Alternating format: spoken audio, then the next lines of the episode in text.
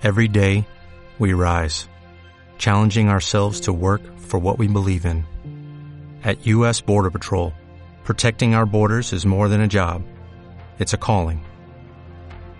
Agents answer the call, working together to keep our country and communities safe. If you're ready for a new mission, join U.S. Border Patrol and go beyond. Learn more at cbp.gov/careers. Malditos nerds.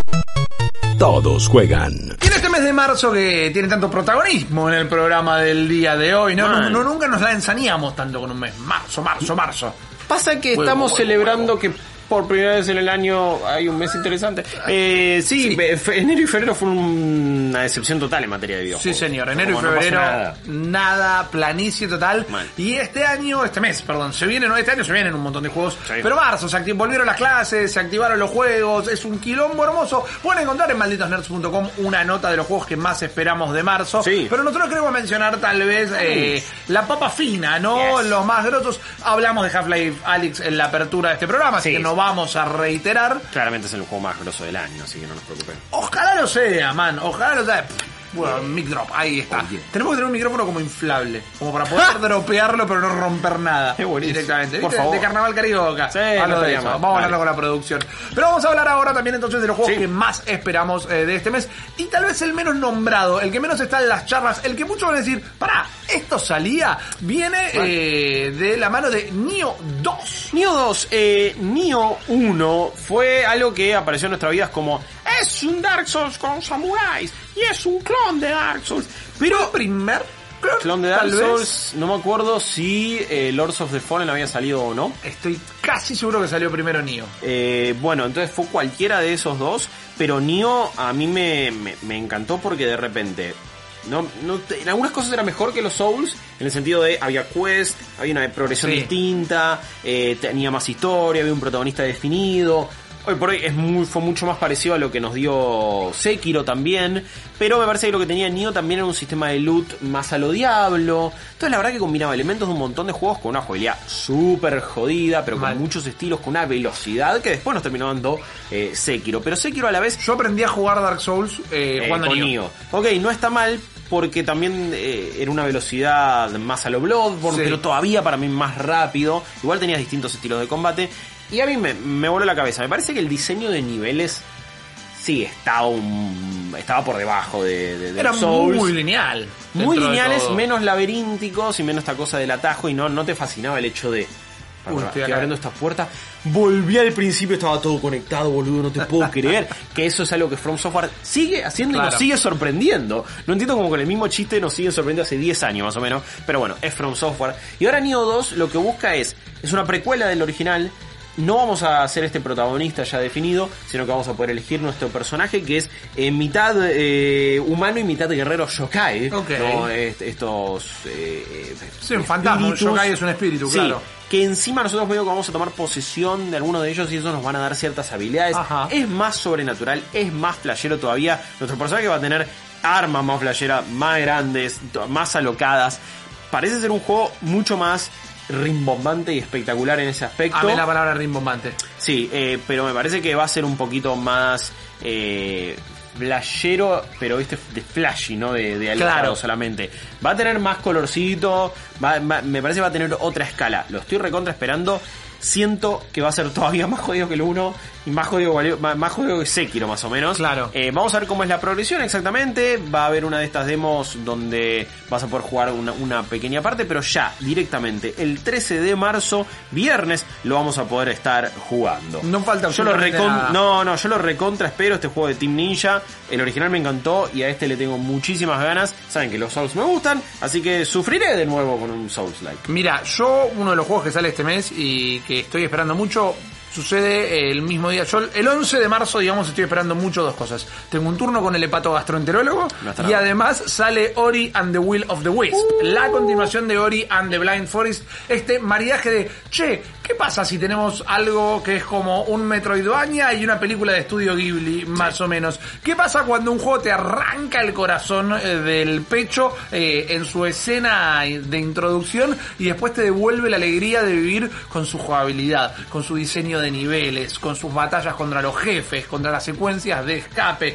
Estamos hablando de eh, un plataformero que el mismísimo 11 de marzo va a estar disponible para todos los que tengan Game Pass porque va a estar en PC y Eso en Xbox. y la verdad que es increíble. Y es este plataformero donde con Ori, este pequeño duendecillo blanco, vamos una vez tener, una vez más vamos a tener que salvar este bosque, contando con nuevas habilidades, teniendo nuevas Varias. secuencias contra jefes y definitivamente un juego que se siente de alguna manera con una escala un poquito más grande y eso no es poco porque ya era un juego súper ambicioso eh, el primero era un juego con un diseño de niveles también laberintiste, laberintísticos Tístico. eh, era ¿Laberíntico?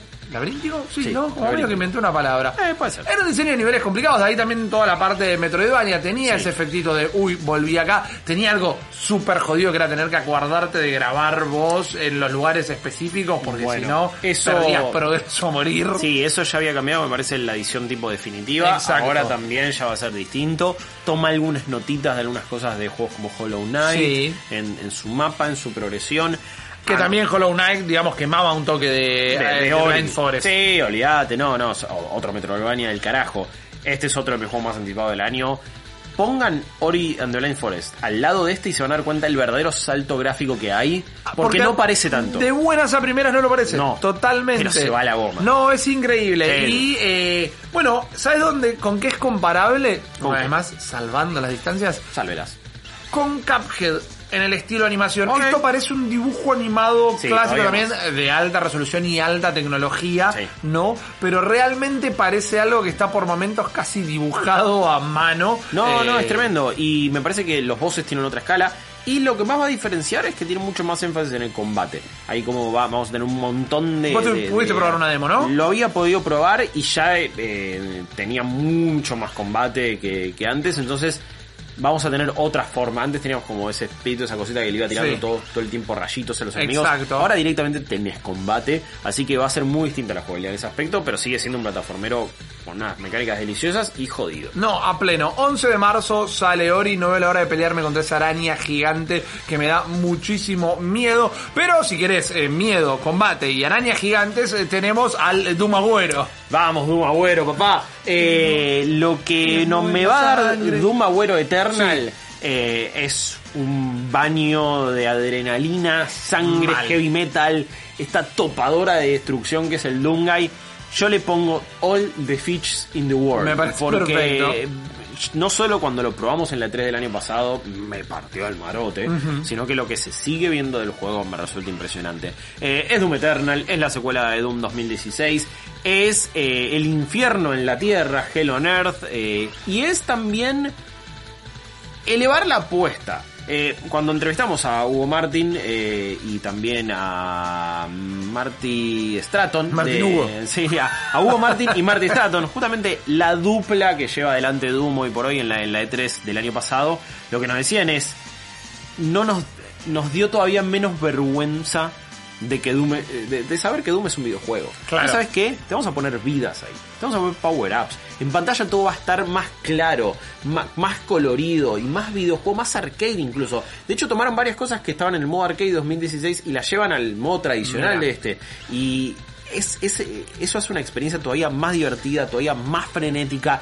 Le agrega un montón de, de secciones de plataformas que cuando después como la campaña no, no parece que van a ser tantas como en esa demo sí nos habían era un énfasis muy importante Claro. porque te tenían que mostrar lo novedoso y estas mecánicas de plataformas casi que es un celeste en primera persona porque tiene hasta algunas cositas de cómo utilizas el dash cómo te agarrás de ciertos lugares esos postes como para pegar vueltas medio Mario Odyssey también Sí. medio Mario 3D Eh, sí más o menos pero con una metralleta ahí loca Claro. cómo vas a tener que ir cambiando constantemente de arma los enemigos pegaron un, Nah, un los upgrade violento. son- Olvídate. Y tienen también nuevos sistemas de, bueno, si está pegando uno de estos medio gordos gigantes también con, con metralletas acá en, los, en los hombros, si vos le bajás la metralleta, te va a venir a buscar melee.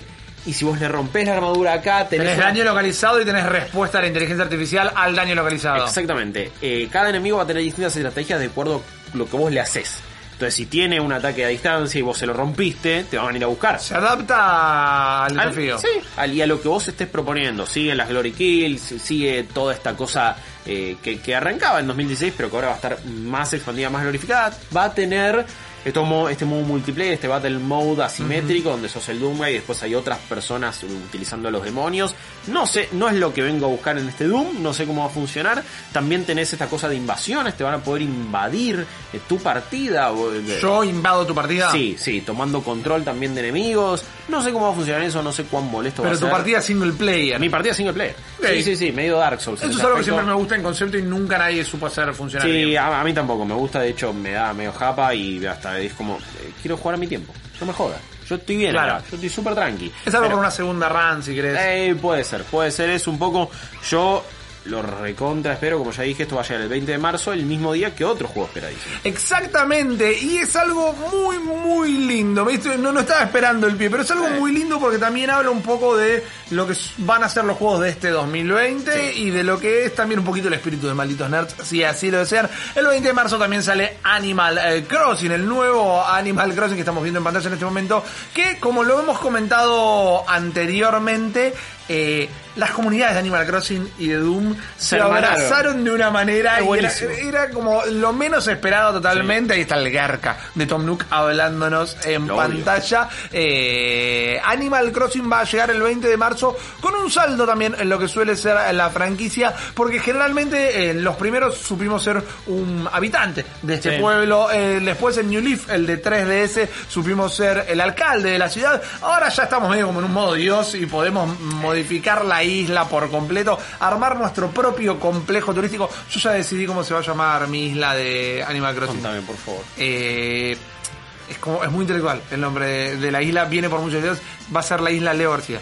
Me vuelvo loco. Va a ser la isla Leo Soy García. una isla fuera de mí. Un gran incendio de vidrio. Es por el nombre del tema. Es un temazo. No, es un temazo. Temazo. Tenés- también tenés un juego de palabras con Martín García ahí Ah, sos un directamente. No, no, así que Muy no. mera. les voy Sos a mera. pasar el código para que puedan venir a visitar la isla. Recuerden que hay distintas maneras de jugar. Acá también te pueden invadir la isla, Sí. pero si no está marcado como mejor amigo acá en New Horizon, eh, no te pueden trabajar en la isla. No. Eh, no pueden No pueden modificar el No pueden modificar el Sí. terreno. Vos vas a tener el pase mejor amigo, vas a poder hacer lo que quieras en la isla Leo García. Pero es un juego también de títulos que hay como pocos. Eh, es un juego que te puede durar toda la vida. O sea, no tiene un endgame, eh, porque nunca endea el game eh, directamente. Entonces podés jugar de corrido para lo que quieras. Es un juego que me parece que la Switch necesitaba. Mientras que no necesitaba ningún título en particular, creo que se hermana muy bien de la misma manera que supo hermanarse New Leaf con la 3DS. Sí, pero me parece que sí necesitaba este juego